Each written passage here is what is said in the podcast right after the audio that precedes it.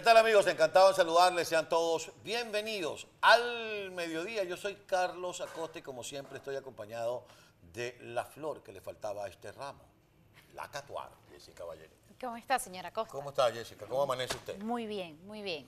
Muchas cosas que comentar el día de hoy, pero primero déjeme decirles que quien pone orden en este desorden son mis amigos de My Globe. Y les voy a decir que el lunes seguramente no, porque voy el sábado para allá y estos se encargan de todo. Y mire que hay que echarle pichón para trabajar este rostro.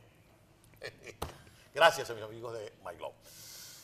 Eh, bueno, vamos a comenzar con la encuesta. De una vez. Para no romper la... porque se, mira, la, la productora se para a las 4 de la mañana, se pone a hacer la pauta y nosotros no la cumplimos. Es verdad. Ahí tiene la encuesta. Ayúdeme. En la reunión entre Gustavo Petro y Álvaro Uribe, ¿de qué hablaron? ¿Planes de gobierno? ¿Sobre la unidad? ¿De la reunión con Rodi? ¿O acuerdos con la guerrilla? Aquí yo no soy escaparate de nadie, no se puso los lentes, lo que leí yo. No es que vayan a empezar que digan, pero Acosta no deja que, que la Catuán No, lea. no, yo le, espe- le acabo de pedir ayuda, le dije, ayúdeme. Esos ojos bellos que ustedes, esos son lentes de contacto. Son los mismos ojos, lo que pasa es que tienen lentes. Bien, mis queridos amigos, sobre eso estamos. Estamos montados sobre lo que fue una reunión. Y yo le voy a decir una cosa. Eh, para mí, como ciudadano, y por el aprecio y el afecto que, que debemos tenernos los colombianos y los venezolanos, para mí fue un ejemplo de democracia. Sí. Más allá de lo que vaya a pasar después. Y le voy a decir una cosa y sé que lo van a sacar y sé que se van a calentar y que muchos van a llamar por teléfono para el canal. ¿Tanto así? Sí, porque lo que voy a decir, lo voy a decir con todas sus letras.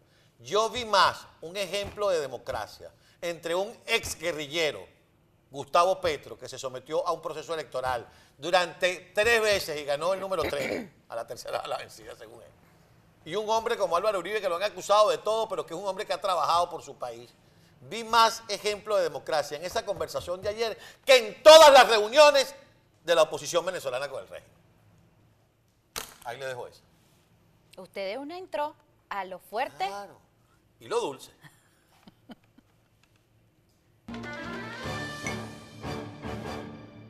Y por eso, Ya dio el preámbulo el señor por eso le di el preámbulo.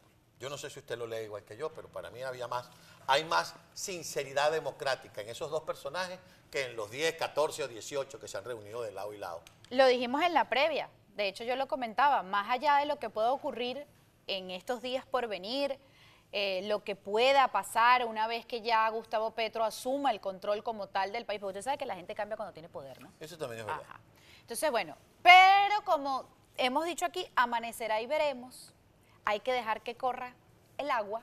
Lo cierto del caso es que esas dos tendencias ideológicas que para nada se encuentran, encontraron su camino el día de ayer en esta reunión que ocurrió en horas de la mañana, donde estuvieron conversando aproximadamente por una hora.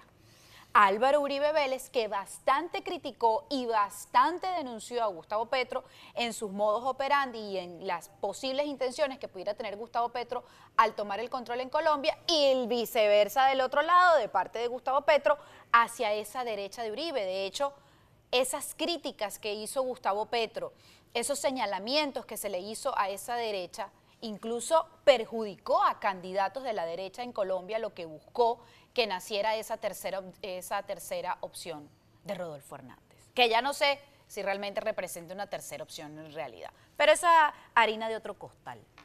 Yo le voy a decir una cosa. Yo veía esta mañana una entrevista que le hizo nuestro compañero Miguel Ángel Rodríguez a nuestra muy querida y admirada periodista Idania Chirinos. ¿Cómo no?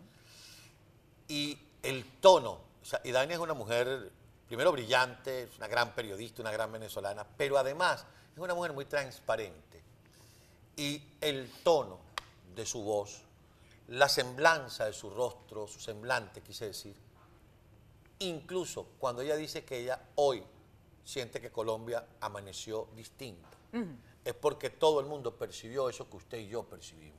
Porque dieron tranquilidad. Dos ambos, líderes- ambos personajes. de dos Perdón. posturas absolutamente distintas, se sentaron y dijeron, hermano, tenemos que ponernos de acuerdo. Porque usted tiene una postura y yo tengo otra. Pero se supone que usted y yo tenemos el mismo objetivo, que es tratar de buscar, de gerenciar para el bien de los colombianos. Cuando se sientan Jorge Rodríguez o cualquier partida de malandros del régimen con los miembros de la Coordinadora Democrática, la Mesa de la Unidad, el Movimiento Venezuela Libre, el Movimiento Ampliado, no sé cuándo, el Frente Amplio y ahora se llama Plataforma Unitaria.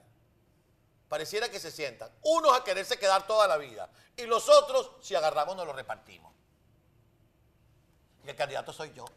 El candidato soy yo. Y como aquella canción, y el loco soy yo. Bueno, igual. Y, y, Pere, y también del lado, porque no es solamente tirar para acá y no tirarles para allá, a los de la, y la izquierda, son los, los de la izquierda. Es, ajá, esos mismos. Que es que allá hay, ellos se presentan como un bloque fuertes, unidos, somos uno solo, embuste. Porque cuando se sientan a negociar con ustedes, ah, no, espérate, pero yo no puedo hablar por la bancada de Diosdado Cabello. Ah, no, espérate, porque eso es de la gente de Nicolás Maduro y Silvia Flores. No, yo no me puedo meter con Tarek, con la bancada de, de Tarek. Ah, ajá. Entonces también es bien complicado ponerse de acuerdo con una persona que va supuestamente representando un bloque y es mentira. Eso sí tenía Hugo Rafael Chávez Fría. Eso, mire, le daba un golpe a la mesa, eso como le da el señor Acosta aquí a la mesa, así, pa. Yo. Y ahí todo el mundo calladito la boca ahí. ¿Cómo le da yo el golpe a la mesa? Pero, pues usted le da más duro. Usted Y dígame cuando le doy el teléfono. Y me duele. Ajá, ahí está, ¿ves? Ajá. El difunto hacía eso y todo el mundo, mire, calladito en la boca. Que en la quinta paila esté. Eso se perdió porque con esa gente no puede, o sea, o está uno o no está el otro, pero no, yo no puedo tomar partido por esta. No, yo, esos son los presos de Diosdado. Yo no puedo opinar por esos presos de Diosdado. Esos son, entonces no es solamente de este lado, que ya de este lado tiene bastante tela que cortar. Obviamente que sí, pero es que tampoco es fácil del otro lado. Entonces, no hay esa comunicación, no hay realmente ese sentimiento por el país, por la república, que fue lo que se sintió el día de ayer cuando se ve a Álvaro Uribe y a Gustavo Petro. Y, y Álvaro Uribe, que además habló y le dijo, presidente Petro, al salir de esta reunión yo tengo un encuentro con los comunicadores. Ajá. Y fue y se reunió una hora con la prensa. Y le habló a la prensa con franqueza. Y le dijo, hay puntos en los que no estamos de acuerdo. Le dije que sí, que tenemos que trabajar juntos para salir de la pobreza.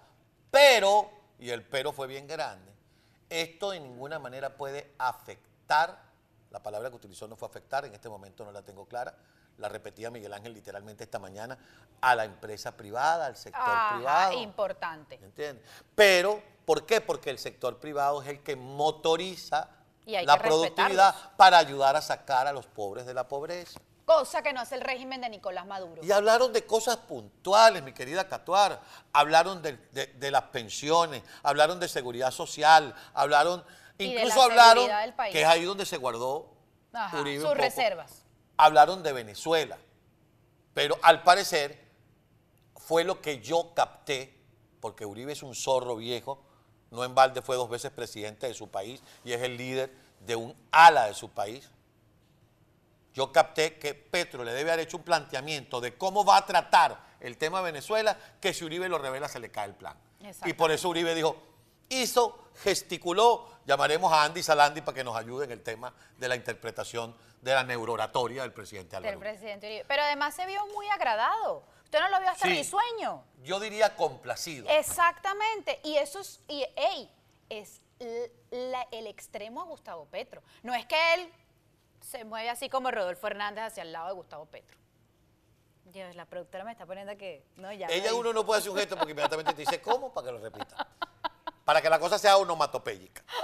Ahora, eso para nosotros es una lección de democracia, es una lección de un país que está casi bajo 60 años de un conflicto interno y que busca la paz, que busca su desarrollo, que busca el entendimiento. El señor Gustavo Petro, que recibió casi 12 millones de votos, tiene la confianza de 12 millones de colombianos. Estará en la silla, en el corazón, en la cabeza y en las intenciones del señor Gustavo Petro defraudar o no a esos 12 millones de colombianos que le dieron finalmente una oportunidad después de tantos intentos. Entre tanto, Uribe le dijo, nosotros vamos a estar vigilantes Es y que- vamos a hacer una oposición seria, Ajá. vamos a traer planteamientos, ábrame un canal de comunicación que vamos a traer planteamientos. Es que un país se gana unas elecciones con la mitad, pero no se gobierna con solo la mitad. Así es. Amigos, en Colombia las cosas están entre fuerte Y dulce.